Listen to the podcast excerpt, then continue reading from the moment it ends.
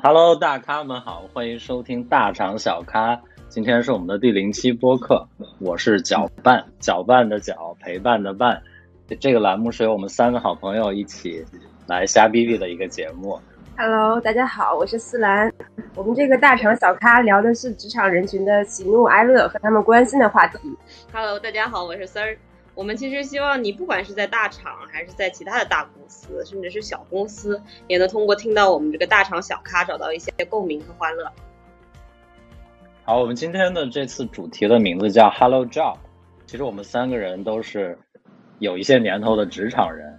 那我们在遇到工作中各种各样的一些小困难，或者说一些小想法，今天在这里想分享的是，我们进入某一个大厂或者某一个大公司所遇到的问题。那其实我们都有一些互联网背景，这一次想谈一谈，在刚入职像互联网，呃，大厂也好，小厂也好，这样的公司，大家会有哪些遭遇，或者说哪些觉得，哎，这是我以前没没见过的场景，应该怎么应对？丝儿要不要先聊一聊？至少是最迟入互联网的人，所以呢，互联网那时候九九六已经非常盛行了。我也不知道大家会觉得九九六到底是一个怎么构成的九九六，到底是怎么度过这个所谓的十二个小时这个时长？丝儿，这个你刚才提到的这个九九六，真的是是这样吗？或者说一天真的是有十二个小时是要花在工作上的？你只要进来了以后，你就会发现九九六这个状态呢，它其实只是一种描述在互联网要坐班的时间。当年工厂的几轮班实际上都有可能发生。这些呢，在不同 team 里面可能都是有详细分工的。我是九点半去，六点半走，而且基本上前一周到两周都是这个状态。然后我每次走的时候就赶上就是大家在吃晚饭，当时还在想说，哎，大家怎么还不走呢？就我一个人走的，然后我就回家吃饭。后来很久之后我才知道啊，原来六点是可以点饭的。只有我那个时候就是刚去大概一两周的时候，天天九点半去，六点半走。现在看来，可能就之前的同事觉得我是个奇葩吧。但是我我觉得就像是刚刚说那个，就是班导这个，我也摸不透。我记得我刚去的时候，有人是十一点来的，然后那个还有的别的组要求十点半到，然后还有午休，大家能午休到两点。然后中间还有一些闲暇时间，你不知道你同事在干嘛。就是也许我四点才见到我的同事，就是可能他全程都在开会。我当时非常困惑且非常迷茫，但我自己后来一摸索到一些规律了吧。下班的话，其实有一个比较特别的状态吧，互联网它是有可以打加班车的。晚上打车呢，其实打加班车是需要闹钟的，可能互联网人。一天当中只有两个时刻需要闹钟，其中有一个应该是打加班车的那个时候，这个可能是比抢会议室要求更高的一个定闹钟的方式。这时候呢，其实加班的时候是蛮热闹的时候，但是你会大概在打车的前一分钟到两分钟突然的安静，会甚至有一位主动的同学告诉大家做好准备了，马上要打车了。然后这个时候大家就会全神贯注，鸦雀无声。该关 WiFi 关 WiFi，该就是停下手上的活停下手上的活，时刻看好，等待着那一秒钟能不能抢上。有点像双十一，双十一到点儿就是抢购的、加购的行为。对，然后差一分钟可以差一个小时。你说很多人为啥从九点半熬到了，假设九点半打车，熬到了十点半？那其实是因为九点半的时候已经打准备回家了，并没有回程而已。没有等到车是吗？对，就是你走不掉呀。就是被这些人给带坏了。那个时候的电梯也是大楼里面我看见仅次于早高峰的一个忙碌期间，每层楼都停，层层都是满。所以说加班打加班车也是一门学问。我完全 get 到了你们两个人的这个这个点啊。那我觉得就是互联网这个这个，我们其实聊的是这个作息的问题嘛。其实大家都知道，大厂一般都会说我们的作息叫弹性工作制啊。其实我觉得这个东西是一个挺 tricky 的东西，也就是说它并没有一个准确的上班时间或者说下班时间。那每个人都对自己的根据自己的工作量，对这个上班下班有一个自己的理解。那其实我更多的观察就是，那好像这个都不重要，因为大家每个人都有一个手机，手机里都有一个即时消息。这个工作和生活、上班和下班，我觉得其实某种意义上已经很难很难区分开来了。特别是像在互联网这样的公司，大家都比较注重所谓的这个即时通讯。就是工作就是生活，生活就是工作，是吧？完全合二为一，融为一。那除了像作息这样的话题，还有没有一些别的项目上有一些觉得很新奇，或者说觉得超乎自己预期的想象。我觉得应该没有什么人非常喜欢开会吧。无论你是会议组织者，还是你是被邀请的人，还是说你是去要资源的，总之开会并不是一件非常愉悦的事情。但是互联网这个会吧，它确实有一些精髓在于怎么去要资源。会议纪要是特别特别重要的。互联网如果没有会议纪要，那个会可能就白开了。我感觉我们会议纪要是个证据，所以开这个会最后的精髓在于，不管在会上说啥，跟会议无关，其实也没有人知道。能写出一个能把所有人都点上，并且向着你的一个会议纪要，那你就是会议的 owner。啊，但是我这个会叫我是没有什么感知力的。就但是这个会，我印象最深那个四个小时的会，就是我发现那里面很多人，他们都有个特别大的那个，就是大概一升多的一个水杯。我我以为是什么个体需求，后来才发现那个会就是这是一个够的水和精神粮食，要不然你根本挺不住。不是，所以我们后来就判断，就什么人比较资深。首先呢，他开会会拎个有盖儿的大对，应该叫做水瓶，并且最好是那种透明的那种，不是保温的。这种的一般是资深型的。对，所以说首先看一个人带不带杯子，其次看他带的这个杯子的 size 是多大，来判断他是一个多资深的这个互联网开会专家。这种就属于见过大的场面的，什么四个小时啊、八个小时都已经搞定的，完全就是呃我不再怕的。我之前有个朋友遇到一个更过分的事情，就是他的业务方约他开会，直接问说：“请问晚上十点可以吗？”他内心想：十点和我开会，十点我能没有时间吗？十点我当然可以了。我觉得这个开会真的是万就是什么时间都可以开的。是的，感觉 leader leader 的工作就是开会，他的主要的工作内容就是把所有的会能够串成场，安排好做会议纪要的人。我觉得他的工作是不是就已经完成了一大半了？反正从我的视角来看，这个会更像是一个舞台。那这个舞台就是有不同的演员要来表演，传传这个局的人或者说传这个会的人，通常我觉得他的工作中是没有太多的这种细节需要实操的部分，那更多的就是所谓协同，然后去呃组织会议。比如说遇到了一个一件事情，其实他当时自己是没有能力给个判断的，那更多的是说，嗯，这个事情我们拉一个会吧。呃，在会上可能大家扯东扯西，环顾左右而言他。那可能会后最终的结论是这个东西我们再 align 一下，再拉齐，可能下次再碰一下。那整个这个会占用的时间，就是更多的真是一个舞台，像一个像一台话剧。那每个人可能都不一定想，都不一定能拿到自己的角色，然后他的剧本也经常不是按照他想象的方式去发生的。那我觉得其实开会有时候也是一个很好的场合，因为在会上呢，大家不得不有一些眼神交流和表情上的这个互动。那这时候其实，呃，大家对于不同演员的不同的戏路，其实其实会有一个会有一个评判，会不会在会上通过一个眼神，甚至就能交到一个朋友呢？我总能在会上捡到朋友，尤其是我被拉到一些就是莫名其妙的会的时候，当我们彼此就是看一眼对方，我就感觉就是哎，我大概能判断出来他是好像是也被迫拉进来的。就是，然后如果就是一般情况下，其实是有个群的，你知道吧？就是说在群里面，我找到他的名字，哎，大家就可以吐槽起来。朋友都是这样可以交过来的。但是有些就是比较专注的，真的是一个眼神呢，发现他是主主演，就是这配角就没有办法，就是在这个主舞台发光发热了。但是我跟你说，主演的话千万不能去打扰他的表演。所以配角包括其实很多去参会的人，我们可以把它定定义成一个观众这样的这样的角色。对，而是去看戏的，对吧？好像大家都会在会议的时候拆分出来很多小群，及时的做一个评论。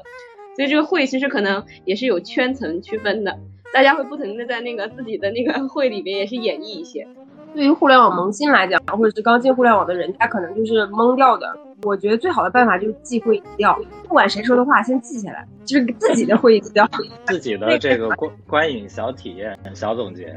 这个话题真的是感觉可以一聊 聊上一期的样子。对对对对，加入互联网行业啊，然后你在初期会被经常莫名其妙的拉到很多个群里，既没有人给你介绍这个群是什么。然后把你拉进去的人，可能也并不会在这个群里去介绍你。我是觉得，就是还是反映互联网有一个问题吧，就是这个培训或者是说老板可能没有把这个人想清楚把他放在什么位置上，因为这个群一旦拉了之后，如果你比较卡住了，他大概率就是，哎，我要上升，我要上升你老板。你你刚才提到的这个上升是什么意思？对，上升的意思就是说，哎，我发现我跟你不能够对接了，我我我先看一下你的构架，哎，那我就找你的老板，那我就让你老板来处理这件事儿。你觉得就是会不会是由于互联网的它的业务性质，决定了人们的这种工作习惯或者说工作方式？就是得到一条消息，我可能第一时间要转发给某个人。但是总的来说，比如说作为一个新人或者说萌新，他被拉进一个群里来，有没有一些原则，或者说我们可以给他们一些一些什么样的建议，或者是一些线索，让他们能够更舒适的去应对这种被拉入大量群？就是如果没有人艾特你，你就不要说话。如果发现这个群里没有你老板，就把你把老把你老板一定要拉进来。被拉进一个群里面就被人艾特到，这种这种方式应该怎么处理呢？这种就是第一时间把老板拉进来，因为你太太新了，你多说了一句话，就是我也见过一些人啊，真的他回一个消息就非常慎重的，可能他回一个消息要三十分钟，因为可能之前就是走过一些弯路啊，怕可能导致你的任务量要加班什么的。这个其实不只是互联网吧，忠告就是说，少说话，多听多看。就是你你被拉到一个群里，你发现没有你老板的时候，你可以不输出。如果你输出的时候，可以先把你的老板给拉进来再输出。输出的意思就是呃回复，或者说跟群内的人有任何互动，就假装这个东西是被点名才能说话的就好了。不艾特的时候，请你默默观察。不懂的东西就拉上老板，招听起来好像有点冷漠，是不是让人大家觉得，哎，我们三个人怎么是这样的一个人？那所以，所以有一点就是说，其实作为萌新，不要害怕在一个群里去拉你的老板，或者甚至去艾特你的老板，或者说你遇到一个问题，直接去当面找到你的老板来问他怎么处理。那你们觉得，如果一个是一个新人，他之前从来没有在互联网这个行业做过，他进入了一家互联网公司，他可能开始。的第一个月或者第二个月不太适应，那这种情况，你们认为他应该更多的去坚持到某一个年限呢，还是说如果有有好的机会，就可以果断做一个决定，该跳就跳？还是要看资历的，也要调整自己吧。因为如果说你你的技能，因为我们几个呢，可能还是互联网里面只能代表一个大类型的。对，如果是做。更广泛的一些，甚至是其实你的工种在互联网行业里面，其实是反而是核心工种。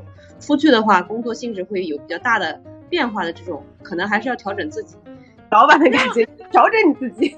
对，实实际上有的时候我自己觉得，就是生那么大气，某种程度上，可能你到每一个工作环境，或者说每一个小的团体里面，它都有可能发生。这个不是因为平台多大或者你的工作做多好就一定能解决的。尤其萌新们，对吧？你对职场的概念也没有什么，你真的不知道对和错的时候，坚持到多长时间？一年比较保险。就是当你不知道职场是不是应该这样的，外面是不是也坑成这样，以及你的技术技能在没有很好的跳板的时候，这一年值不值得挨着？我觉得是值得的。所以分分人，分分行业。有些时候，你如果真的是情绪上的问题，那看看情绪上有没有疏导。所以大家不要魔化互联网，可能其他行业人家只是不跳槽，并不代表人家心里没有没有负担。如果作为应届生刚毕业，如果能拿到一个大厂的 offer 的话，其实如果能做一年或者一年以上，对他之后的在这个行业从业还是很有帮助的。如果说他做到可能六个月、三个月都不到就走了，作为应届生其实是不太合适的。他可能还没有学到互联网的精髓，或者说，嗯，之后对找工作上也会有也会遇到一些麻烦吧。说到萌新啊，就是刚才丝儿说可以去萌新找萌新去交一些朋友啊。那通常就是这种公司刚进入以后去交朋友，会有一些场景，比如说像这个 orientation 啊、培训啊这样的场合。那你们觉得在这种培训的场合？可不可以交到一些就是真的可以在里面持续很久的朋友？我有一个特别好的朋友，就是在做一个我们有一个什么价值观培训，那个时候就大家都是新人，然后抱在一起，然后来吐槽呀，或者是来感受公司的企业文化呀，不是一个部门的，所以就是会发现一些共同点，因为企业的文化是一样的话，你哪怕在不一样的部门，就会有一样的吐槽啊什么的，就这种关系就变得非常非常的好。培训这个东西，你要是抱着交朋友的目的，那应该是培训不好的。毕竟 培训的时候也是更多的看看这个企业，他都招了一些什么样的就是职能，这些职能为啥总是换，或者说为些这些职能跟你有什么关系？这个公司它正规正规在这些职能上画的细不细？但是也有可能是因为业务发展或者是什么，让你看到了一些职能上非常神奇的东西。因为你要接触这么多人嘛，那你开始刚进去的时候，你不会就是懵掉嘛？会不会有老板啊给你一些就是点拨，或者说什么？哎，大概谁是干嘛的，谁是干嘛的，就是这样的，就是可能会类似的一些科普呢。这个是因为我有一个前任同学，他并没有立刻走，所以他给我画了一张图，我像圣旨一样的把这张图一直夹在我的大本子里。还有过一个个辅，特别辅导，特殊辅导，一对一 one one。然后我被喊过去了以后，八点钟约的我个辅，所以我觉得非常重要，不然没有必要把我拖到八点。是晚上八点吗？还是早上八点啊？你觉得呢？互联网有有有过早上八点吗？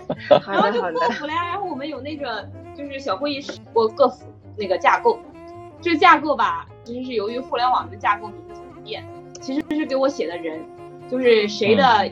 比如说最高级的那个人，他的 minus one 是一帮四五个人，然后这四五个人下面的再 minus one。互联网喜欢用昵称啊，或者是花名啊，总之就是不一定会说自己名字的那种，没有写出来汉字，有些东西呢还是汉语拼音，我就非常痛苦的 听完了他讲半个小时，云里雾里。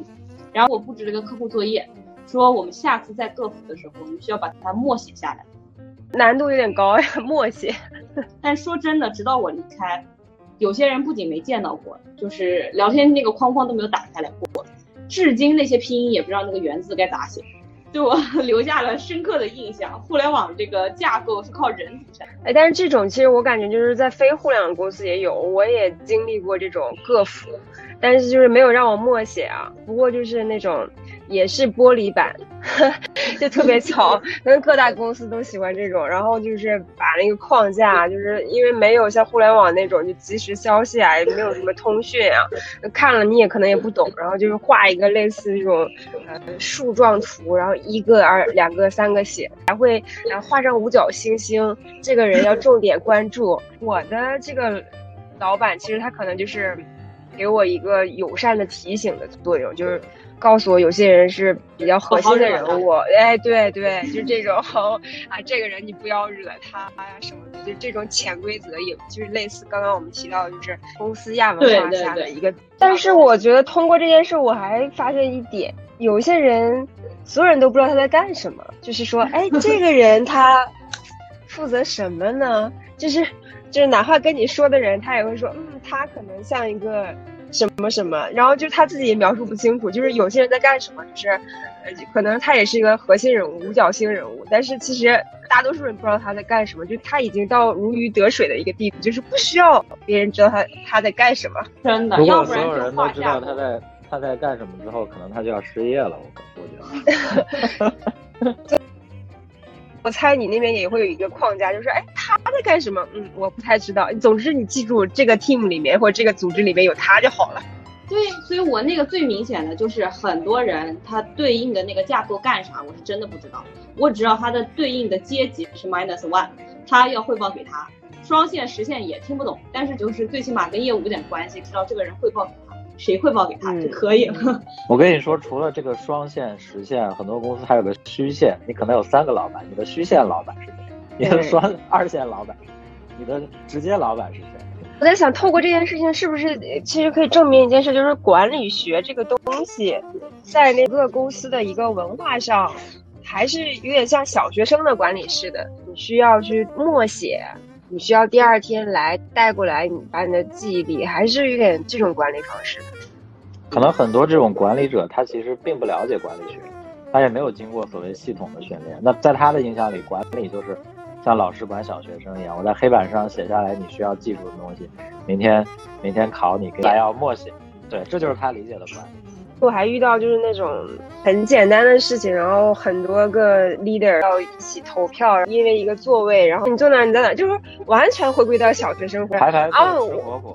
对，真的是为了座位而投票。对，就是为了办公位，就是然后投票，然后就是说，哎，我不想坐在这里，啊，那我也不想坐在这里，那那怎么办？那我们上升到我们老板，让我们老板来拍一下，然后老板就像教导主任一样，就说，来，我来给你们教育一下，你们在场的大概七八个人来投个票吧，看就是或者是抽签啊什么的，就最后办事都可以用小学生的当时的理论可以就解决，比如说先是抽签比大小，说到这个话题，嗯，我我我觉得就是，是不是也跟互联网是一个比较新的产业有关系？你想，就嗯是它从差不多二零一零年之后开始火起来，现在最资深、最老的这种互联网管理者，也就是四十岁出头就已经算是很老，对吧？他但是不应该说是互联网比较新，而是整个就是中国现在这个情况上，管理学就是资深的。你像一些管理大师，一般国外的稍微资深一点，有一些问题并不是在互联网遇到的，在别的企业也是这样的。就为什么有那么多会啊？说白了是另外一种形式的抽签儿，是另外一种形式的投票。就是为什么现在九五后不可控的原因，可能就是很多老板还是觉得。哎，就是我，你应该像小学生一样给我默写。九五后说：“我为什么默写？我凭什么我给你默写？我回家看一会儿哔哩哔哩不好吗？非要非要 给你默写这个？”